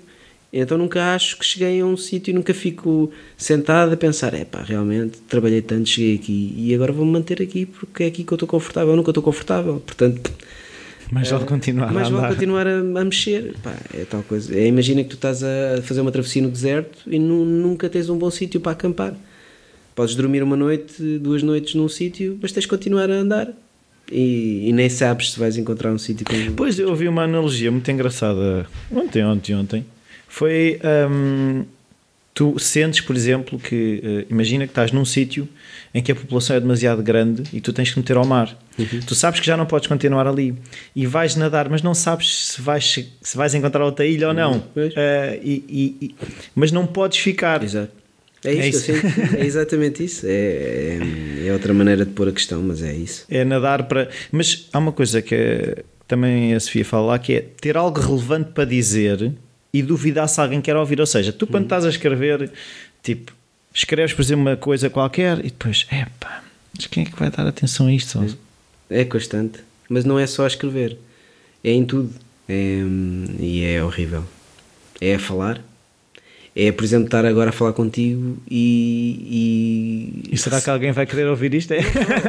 Pois, não, pois isso. Isso, isso, não, isso é, acredito que sim é receoso sempre se as pessoas estão interessadas naquilo que eu estou a dizer ou se as pessoas. A, se, se eu não estou a aborrecê-las com aquilo que eu estou a dizer ou se realmente interessa alguma coisa aquilo que eu estou a contar.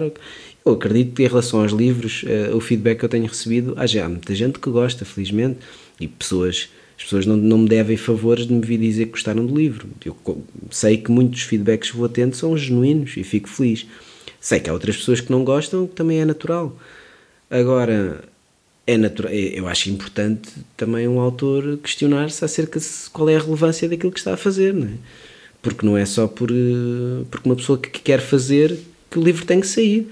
Até porque eu tenho muito respeito pela, pelo papel e pelas árvores. Eu não quero matar árvores só por matar. Eu quero que, que isto seja o veículo de uma mensagem qualquer, ou que, se não for para grandes reflexões e grandes questões, que seja não, ao menos para entreter. Mas não é uma condição necessária para o ato criativo, ou seja, um desequilíbrio. Ou seja, eh, desequilíbrio nesse sentido de haver sempre uma inquietação, porque senão não há justificação. Sim, eu, eu acho que sim. Não, não consigo imaginar um produto. Eu acho que uma pessoa, se, estiver extremamente segura e, e, cheia de certezas e não sei o quê, se fizer um. Se o processo criativo decorrer de com arrogância, pá, duvido que seja que saia um trabalho.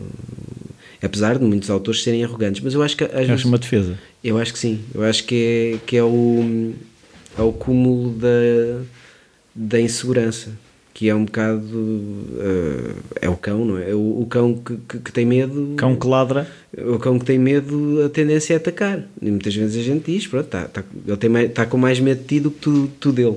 É. E o autor, que às vezes eh, há um bocado esse estereótipo do, do autor, seja ele qual for, seja escritor, ator, ou quer que seja, aqueles arrogantes, muitas vezes é, é precisamente porque se sentem tão expostos e sentem que sentem-se tão atacados que hum, a tendência é, é ou criar uma grande distância ou atacar logo para, para... mas pronto no meu caso hum, no meu caso nem, nem, sequer não, não chega aí sequer. É, é pronto é, é, é, sempre estar a ver a cada passo dado é ver uh, o que é que se está a fazer e, e claro, quando a gente estava a falar dos prémios e da visibilidade das coisas, eu, eu escrevo para as pessoas lerem, porque gostava que as pessoas vissem aquilo que eu, que eu fiz, porque, porque existe, não é? E, e é natural que enquanto eu estou a fazer esteja preocupado se, se as pessoas vão gostar ou se, se há público para aquilo. Não é preocupado toda a gente vai gostar disto, eu não, não estou interessado que toda a gente goste, porque acho que isso é utópico, mas é perceber para quem é que este livro está a ser escrito e se para onde eu estou a apontar se, se, se, se vai lá chegar. Eu queria, não queria deixar passar desta vez uma coisa que já queria ter falado outra vez, que é a questão da tua colaboração com a CAIS. Sim. Uh, como é que começou uh, e qual é o desafio? Hum. Um, o desafio é enorme uh, e irregular. Um, isto tudo começou com a, com a tal Trienal de Desenho. Eu, na altura, falei-te nisso, que era aquele, aquele projeto uh, pioneiro uh, de tentar angariar-se uma data de instituições à volta do desenho no país todo e fazer com que elas todas tivessem um, iniciativas ligadas ao desenho mais ou menos na mesma altura. E eu, como era uh, comissário para, para a banda desenhada e tinha algumas um, iniciativas, achei, achei que fazia sentido apresentar iniciativas próprias. Um, uma delas eh, foi. Uh, nem, nem, tinha a ver, eu, eu fizemos, a, a, Trienal tinha uma ligação à CAIS e fez lá um, publicou lá uns artigos e eu publiquei lá um texto por causa da, da Trienal e, e lembro-me de ter falado com, com o editor nessa altura, ter dito que fazia argumentos para BD, se alguma vez precisasse, que eu, que eu gostaria, porque eu gosto da CAIS e, e conheço o projeto há muito tempo e, e na altura era outro autor que fazia lá as bandas desenhadas, mas pronto, ele ficou a saber do meu interesse caso houvesse uma oportunidade. E, e curiosamente, passado um mês, esse autor que fazia lá, que, que, tinha lá as bandas desenhadas, deixou de ter disponibilidade. E então o, o editor falou comigo e perguntou-me se eu estaria disposto a todos os meses mandar para lá uma banda desenhada de duas páginas. E isto a mim só me fazia sentido se eu pudesse um, dar, para já, participar numa causa que eu acho que é meritória e que eu gosto de tentar contribuir para tudo aquilo que puder. Portanto, eu estou aí, estou a contribuir com o meu, com o meu trabalho para, um, para, um, para, para a causa da, da CAIS. E em segundo lugar, epá, isto uh, ainda tem uma tiragem grande, é uma revista. Um, não, não sei ao certo, não sei se são 15 mil exemplares, se é mais, se calhar estou a dizer um disparate, mas sei que tem uma tiragem interessante. Isto pode não, pronto, não há dinheiro envolvido porque é um ato solidário, mas vamos tentar, se calhar, dar visibilidade a uma série de autores. E é o que eu tenho feito todos os meses. E são ilustradores diferentes? Sempre. Uh, no primeiro ano ainda me foi permitido fazer umas histórias de quatro páginas, começar duas e depois acabar uh, no número seguinte com os mesmos autores. Mas isso depois deixou de ser possível e então todos os meses eu, eu, eu trabalho com um autor, eh, com um ilustrador diferente. E como é que é a escolha do tema, eh, ou seja, o facto de ser na cais, uhum. de alguma forma te condiciona, te condiciona ou de que tipo de coisas é que tu queres passar na cais?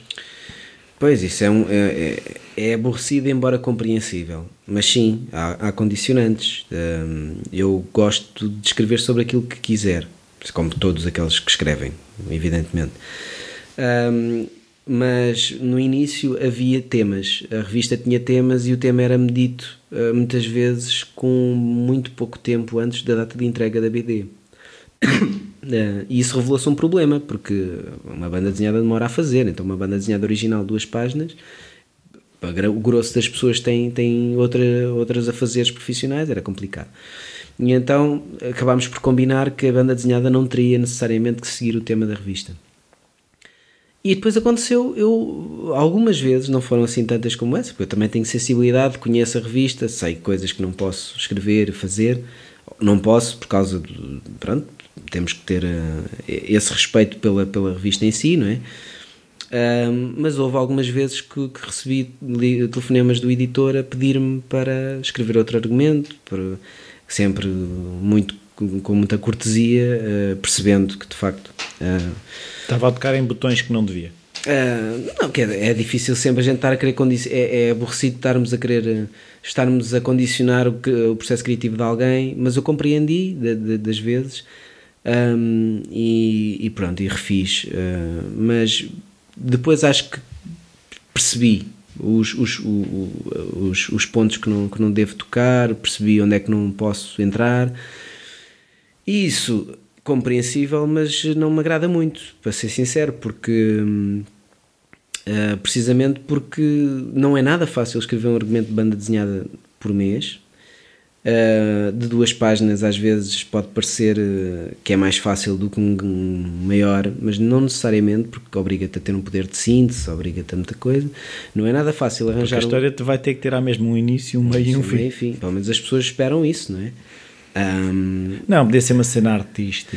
Às vezes é mais, às vezes é mais artístico, porque eu também, uh, depois há aquela tendência a não, repetir, não entrar em fórmulas, e isto, isto é extremamente complicado, que é pá, eu eh, já está-se a tornar cada vez mais difícil porque eu já fiz muita coisa, já escrevi sobre muita coisa na, na cais, e então não querer voltar a, a pisar uh, universos que eu já, que eu já pisei, ou, ou não, não querer, por exemplo, já, já fiz duas bandas desenhadas seguidas com diálogos.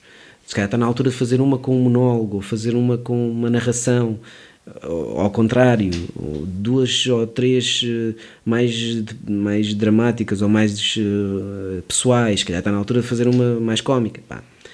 É complicado continuar a variar. Não tem sido complicado arranjar ilustradores, porque há muitos, há muita gente. Perguntaram-me há uns tempos atrás, quando depois saiu o livro, Casulo, pela Kingpin, que foi a compilação das BDs que eu tinha publicado até à altura na, na Cais Perguntaram-me, então, mas. Uh, que vai acabar. Vai acabar, já não há mais gente. Eu acho isso.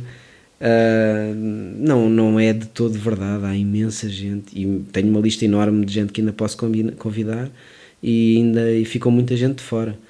Um, mas mas aborrece-me aborrece-me porque torna ainda mais difícil a minha, a minha missão de escrever uma história por mês, mas tenho que compreender e enquanto conseguir uh, vou continuar e o teu dia tem 24 horas, não? Uh, tem, tem, tem 24 horas. Eu, eu neste, nesta altura não ando a trabalhar tanto como, como, como trabalhei o ano passado, pelo menos a nível nestes meus projetos, no, nisto da BD e da, escrita de livros, por, isso simplesmente porque não consigo, não é? Porque, e aceitas bem esse não conseguir fazer tudo o que a cabeça pede? Não, não aceito nada bem. Nada mas não tenho outra hipótese porque hum, é, nós estamos sempre em conflito, pelo menos eu estou sempre em conflito. Quando eu tinha um, um, quando eu estava só como freelance e, e, tinha estes projetos numa num lugar que agora não, não os tenho, uh, eu sentia-me inquieto, porque pá, isto, é tudo, isto do freelance é tudo muito bonito, mas imagina, amanhã parte um braço. Já foste? Já fui, e é mais complicado, não há segurança nenhuma Nada me garante que bem, isto, é, isto corre bem, ou pelo menos corre menos mal, enquanto eu tiver saúde. O freelancer, se deixar de, de poder funcionar, muito mais difícil. E ninguém quer ser fardo para ninguém, ninguém quer ser um peso para a família, ou quer ser um motivo de preocupação. Isto é uma coisa muito terrena, pouco tem a ver com o processo criativo, mas é verdade. Então mas havia... O processo criativo é feito por pessoas de carne e osso. Pois, é, é, tudo, é tudo menos romântico do que parece, não é? E então aí a minha inquietação era essa, pronto, a questão de, de neste momento a questão da, da segurança e, da, e das contas e estabilidade. a estabilidade está extremamente assegurada, porque pronto, também depois não, não conta só comigo. Uh, mas o facto de pá, um gajo passa o dia todo a trabalhar uh, noutro tipo de textos, chega a casa, tem outras obrigações e depois à noite a cabeça não está fresca para, para fazer isto. E, quando a cabeça e o saco não está um bocado vazio? Como assim? Ou seja, se estiveste a despejar uhum. o saco durante o dia, certo. o saco à noite está mais vazio. Tá, tá. Sim, é. Tens necessidade é de o encher maneira. antes de começar a. É outra maneira de pôr as coisas. O saco está vazio um, e, e não há energia para o encher um, e nem há tempo porque não tens tempo para estar a encher a tua. Ah, não, agora vou ler-me três livros, vou ver dois filmes e depois vou escrever. É difícil. São é. sete da manhã, vai trabalhar. É difícil, pronto, isto é, teria de, terá sempre de ser uma coisa regular, mas é difícil conciliar tudo, não é? conciliar umas coisas com as outras. Bem, eu sei como é que isto passa, isto passa por ter uma vida mais normal, passa por, em vez de ter 10 projetos. 10 projetos, ter um. E se calhar é isso que tem, tem que se fazer, porque não é realista Uh, Mas depois há aquela sensação de nunca, eh, nunca é suficiente. Pá, sim, não sei, tenho que experimentar. Estás a ver? É tal questão. Nunca experimentei ter só um projeto e dedicar-me inteiramente a ele. Uh, e tenho que me treinar a isso, se calhar, um ou dois, mas uh, isto tudo alonga-se no tempo. Nós da última vez falámos sobre o facto de eu, num ano, ter lançado meia dúzia de livros. Mas isso porque os projetos se alongaram no tempo e depois vieram todos convergir. Saíram todos na mesma altura. Vieram todos convergir na mesma altura. Um, as coisas alongam-se no tempo e eu, um, embora queira acreditar que me dedico muito, ou dedico-me convenientemente a todos, se calhar está na altura de eu concluir aquilo que, que, que estou a fazer, e isso demora tempo também, e depois concentrar-me e, e, tentar trabalhar as coisas de outra maneira, tentar uh, dar, outra, dar outra atenção à escrita e ao argumento. E, e, e, ver como é que isso como é que isso funciona como é que funciona tudo um gajo ser monogâmico monogamia falaram nisso falaste nisso num podcast sim Uh, a poligamia das ideias e a monogamia. Exato. Achei interessante. Uh, foi, ah, por acaso foi com acho que não, não sei se foi com o do Felipe Melo que eu, que eu ouvi recentemente, em que se falava disto da monogamia. Sim, foi o do Felipe Melo. Achei muito, muito interessante e eu de facto sou um adulto a nível. De... Sim, eu também sou. Porque eu não paro, não, não, não paro numa só, num só projeto.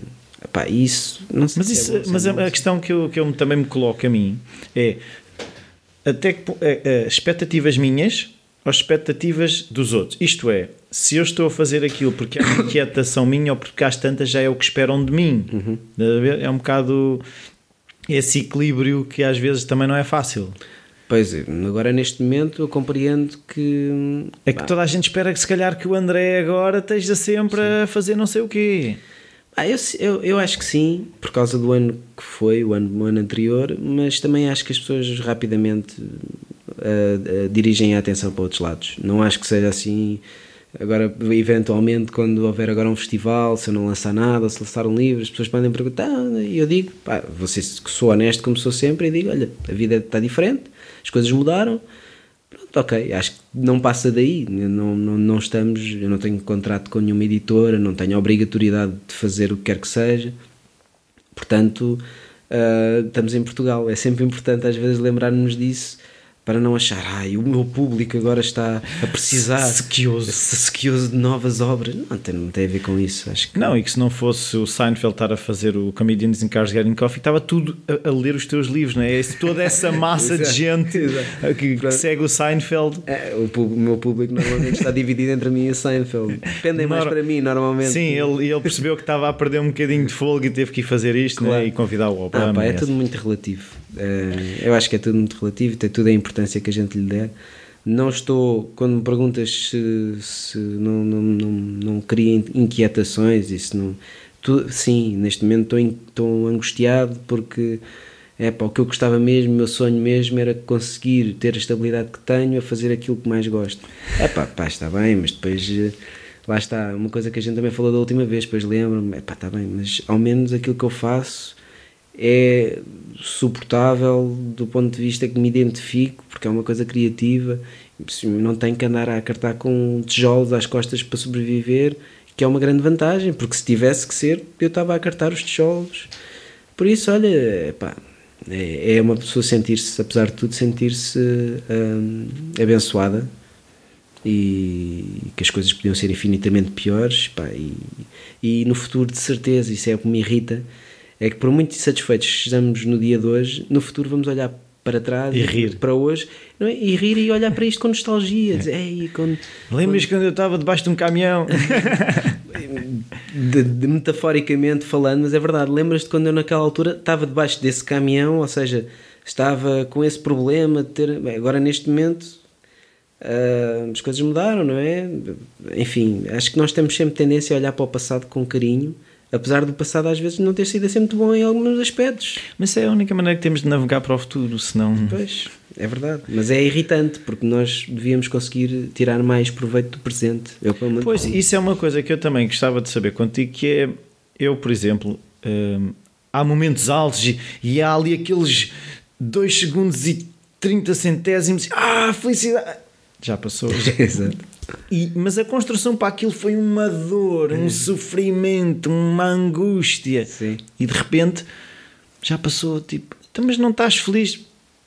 Já, já, já passou. É muito fuga, é, é aquela coisa da música, aquela música brasileira. Tristeza não tem fim, felicidade sim. Uhum.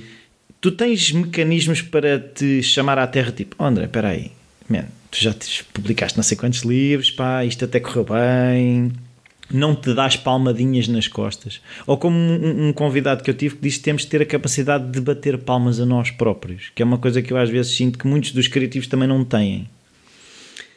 Pois, eu tenho muita dificuldade em bater palmas a mim próprio. Eu, eu sinto-me bem por saber que uh, vou poder com legitimidade dizer à minha filha que se ela quiser fazer alguma coisa uh, na vida dela, que... Uh, que tem que se esforçar, tem que se dedicar, tem que entregar-se, independentemente do resultado final. Pode sair uma coisa ótima ou pode sair eh, uma coisa mais fraca.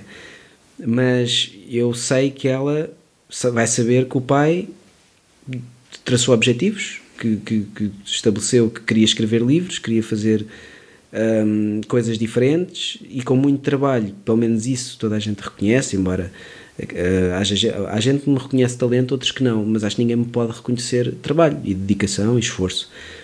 E isso dá-me muito gozo um dia poder uh, passar esses valores à minha filha e ela saber que eu não é só conversa, que o pai foi capaz de fazer isto. Isso dá-me imenso prazer. E isso faz com que me sinta realizado. Agora, não, não consigo fico contente, por exemplo, porque há pequenas coisas que sim, que, que, fico contente de, por exemplo, do Tormenta ter conseguido fazer uma homenagem aos meus avós em vida, que eles tenham lido o livro e tenham uh, essencialmente aquela carta final e, e, e, isso é uma coisa que fica e que eu sei que lhes, que lhes dei um, que, pá, que, que eles se sentiram muito felizes. Isso é importante porque era esse o objetivo.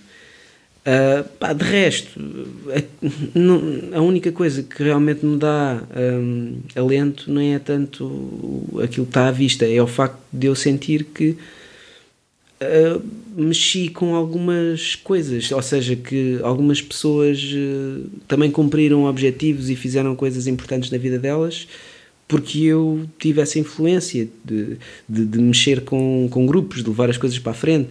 Isso é uma coisa que, que, que, me está um bocado no sangue e isso acho que faz a diferença. Às vezes o livro pode não prestar, ou o produto final pode não prestar à, à vista de algumas pessoas, mas a verdade é que, graças a isso, mas apesar de tudo, houve um movimento, houve pessoas que se mexeram, houve pessoas que e eu acho que é melhor do que se as pessoas estarem. Foi gerado valor. Pode não estar naquele, mas no seguinte estará, ou muitas Pronto. vezes pode acontecer. É preciso é? é que haja movimento e que as pessoas se mexam e que façam coisas e que tenham essa vontade. E eu acho que ao longo destes anos tenho imprimido essa vontade em pessoas e em mim próprio. Mas pancadinhas nas costas, aí ganhaste um prémio, boa. Pá, não, não, não, não, pá, não sei. Se calhar devia, uh, mas não consigo, porque não sei bem porquê, se calhar porque, porque, é difícil, como tu próprio disseste, é difícil, há, muito, muitos autores darem palmadinhas a si próprios. Alguns dão, mas na verdade. e, e, dizem publicamente, defendem o trabalho publicamente, mas na verdade também acho que parte um bocado da insegurança, daquela. Se tem que justificar. De, é pá, pronto, mas, mas não, no meu caso não é muito isso. No meu caso acho que é mais pelo fator humano de poder dar exemplo à minha filha, poder ter feito com que algumas pessoas tenham ficado orgulhosas e felizes, poder um, fazer com que algumas pessoas que têm alguma coisa para trazer cá para fora, mas sem um dínamo, sem um, um gatilho, não conseguem, e eu cheguei lá e desbloqueei isso. Isso acho que sim, porque isso são, um, são, são mais-valias reais no mundo, pronto, neste nosso mundo. E isso sim, isso faz-me feliz. Agora, o é, resto. Uma coisa que eu, uma expressão que eu encontrei que eu, eu assim, é, assim isto, o catalisador foi exatamente o mesmo. Quando nasceu a minha primeira filha, eu isto escangalhou-se aqui para aqui muita coisa.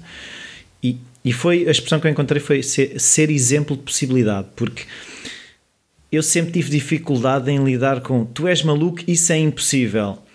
e é quase esta demanda de ser exemplo de possibilidade. E, e, tal como tu também quando alguém me diz, olha, eu eh, fiz aquilo porque vi que tu também. Quando há esta. Sim, sim, sim. É, é, muito, é muito mais, como é que eu dizer, eh, recompensador é. do que muita outras, muitas outras coisas. É eu, através do teu exemplo, eu fiz. Fantástico. Isso para mim é ótimo. É, é, é por aí. Sim, muito. Aliás, eu tive uma experiência. Hum, hum, agora, há pouco tempo, eu, eu fui professor hum, numa escola profissional então o Filipe Andrade não foi teu aluno. Bem, mas isso foi, ele disse que eu tinha sido professor dele, mas a verdade é que eu, fui, eu fui formador. Eu dei-lhe um workshop de quatro sessões, que eram workshops de escrita para banda desenhada. Não, não será professor, aí é uma, é uma situação diferente. Foi aí que eu o conheci. Um, e pronto. E deste cabo da vida dele, foi um falou momento sobre isso. Epá, foi, foi um momento de, de formação. Pá, e felizmente ficámos com uma amizade e, e foi e foi pá, fantástico tê-lo conhecido. Eu conhecia já o trabalho dele no BRK, mas nunca, nunca tinha visto. E, e foi, foi muito engraçado porque comecei o workshop a dizer que pronto que em, em Portugal ainda na altura ainda era mais difícil do que agora. Não havia muita gente que podia dizer que a sua, que a sua profissão era ser autor de banda desenhada e o gajo foi o primeiro a apresentar-se e a primeira coisa que ele disse, bem, eu sou Filipe e sou, sou autor de banda desenhada. E, portanto, a primeira coisa que ele disse foi contradizer aquilo que o formador tinha acabado de dizer. E tu, pá, pá, pá, pá. E eu, se calhar, mas pronto, Vamos já está. Ele, ele, mas o, o, o Filipe tem isso e eu adorei o podcast que ele, que ele, que ele fez contigo, precisamente porque ele, um, ele mesmo que ele ainda não está, ele, ele, na altura não acredito que ele estivesse verdadeiramente lá. Ele fazia uns trabalhos, já tinha feito trabalho profissional, se calhar estava a começar a fazer umas coisas para a Marvel, se calhar nem estava na altura, não sei. Tinha feito o livro do BRK, pá, ele, ele, mas ele a partir do momento, ele assume-se, eu sou autor de banda desenhada, é onde ele quer estar, pronto, é onde ele, onde ele vai estar, de certeza. E ele, onde ele estava a perspectivar que a sua vida iria, e pá, e ele, tu viste, vocês melhor do que ninguém, tu, tu tiveste essa percepção. O gajo hum, estabeleceu o objetivo dele, e cumpriu o objetivo dele cedíssimo porque fez tudo o que estava ao alcance uh, para, para conseguir muito trabalho, muito esforço. não teve cá com desculpas a dizer ah, eu não. Estamos o, em Portugal. Estamos em Portugal, o gajo da Marvel não vem cá, não há autores portugues a trabalhar. Eu não sei falar inglês, é que até essa barreira. Até isso, o gajo derrubou. Pá, é inacreditável. E é um gajo com uma. Com uma. Uh, uma, uma, uma, facilidade, não é uma facilidade, mas com uma qualidade em conseguir focar-se nas coisas, ao mesmo tempo é uma pessoa que tem, um, dá, privilegia muito o viver, o, tem, o tempo para viver, o tempo para ele, etc. Uh, ah, mas aquilo que ele quer, ele vai à luta e vai lá procurar e vai e reclama para ele, e foi o que ele fez. E portanto, essa resposta que ele me deu, contrariando aquilo que eu tinha acabado de dizer, foi esclarecedora de, de, de quem é que tu tinhas à frente? Da pessoa que ali estava. Sim, mas foste professor e eu. Sim, fui professor numa escola profissional e eu, um, epá, eu espero que não estar a ser injusto, mas eu, no meu processo de de formação, seja na escola, seja depois já na faculdade. Eu não me lembro de um professor que me tenha inspirado verdadeiramente, que eu tenha dito, pá, foi graças a este Foi através daquele professor na terceira classe ou pois, aquele professor de português. Ou... Mas às vezes basta isso, às vezes basta um professor na terceira classe que seja um professor especial, é que uma pessoa que muda a vida de uma pessoa. Sim.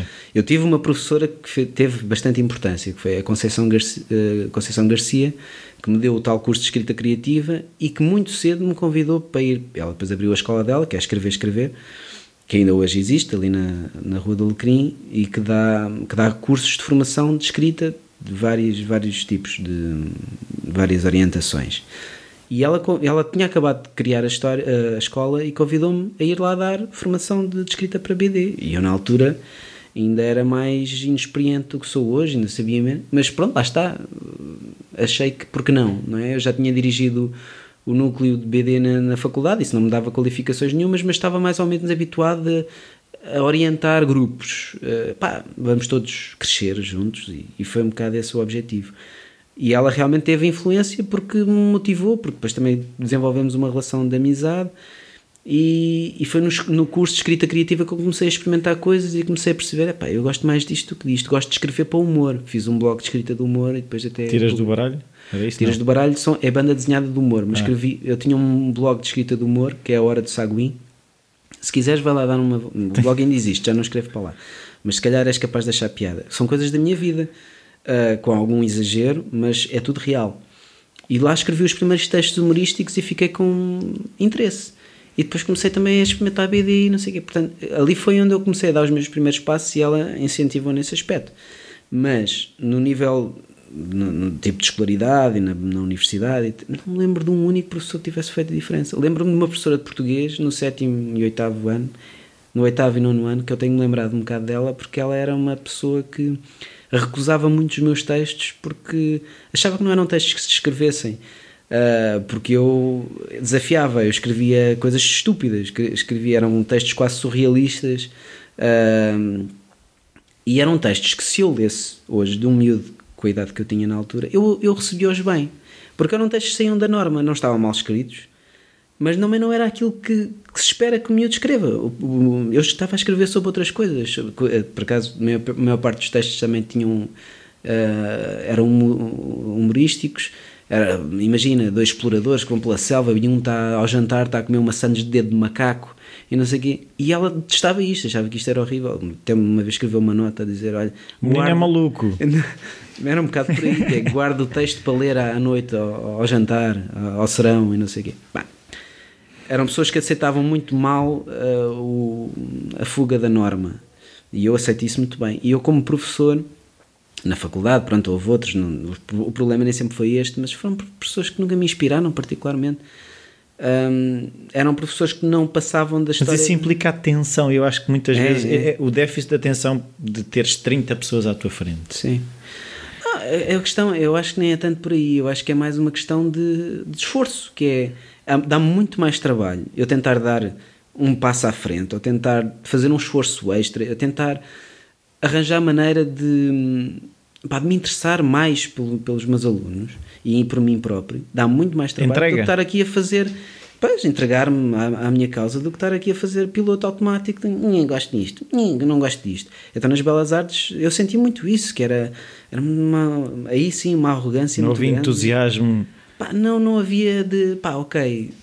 Uh, podes não estar lá, mas eu vejo no teu trabalho aí uma coisa que me pode dar, que, que, que me, me, indica que se tu leres estas coisas, ou se, se, se tomares contacto com o trabalho Olha, deste, se isto te interessa, vai investigar vai isto. investigar isto. Epá, não sei se não o faziam porque, porque estavam nas tintas, o que é uma Ou possibilidade. se era forte, desconhecimento. ou porque eram realmente também eles ignorantes, porque também nunca tive um professor, e incluindo a faculdade, pronto, agora estou a, a trechar as belas artes, mas, mas as belas artes tiveram, foram fundamentais para a minha vida, mas também houve coisas que me desiludiram bastante, e, e eu lembro-me de ver lá, não havia lá um professor que, eu- que, que, que o- que o trabalho fosse de tal forma excelente que nós pudéssemos admirá-lo também aquilo que eu senti no, no Lisbon Studio, estar a receber inputs de gente que eu admirava imenso o trabalho, nunca tive na faculdade. Às vezes tínhamos contacto com trabalhos dos professores que nós achávamos, é isto.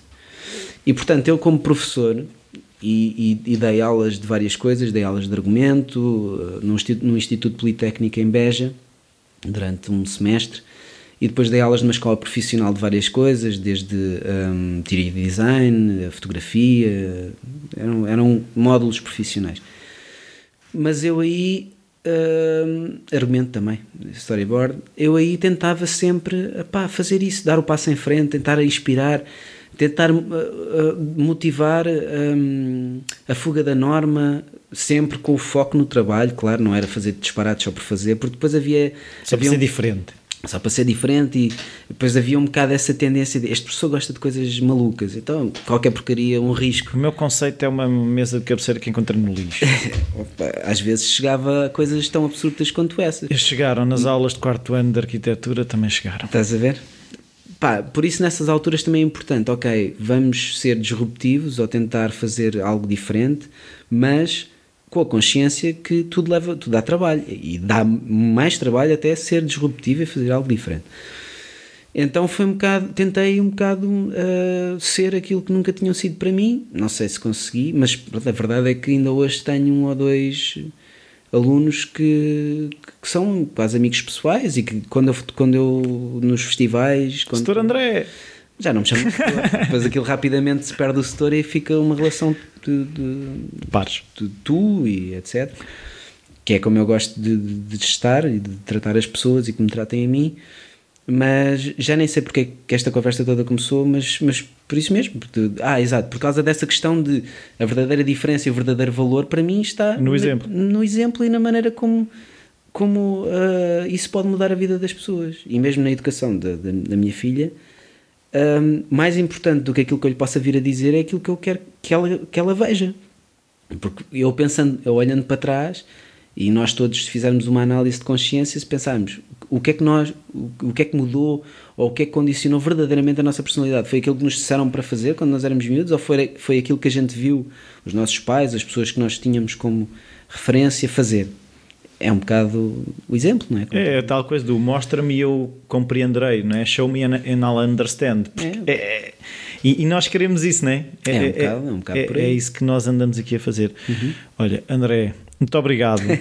Obrigado eu pela segunda vez. Uh, não, eu, eu assim, como, ao fim de uma hora e 35, uhum. in, ou seja, se outra vez tivemos quase uma hora. Sim tinha faltado muita coisa sim, sim. e acho que pronto, e se calhar ainda poderá haver outras conversas que eu acho que ainda ficaram aqui umas coisas mas obrigado, pronto. obrigado e felicidades mais uma vez para o podcast obrigado André bom. Tchau. obrigado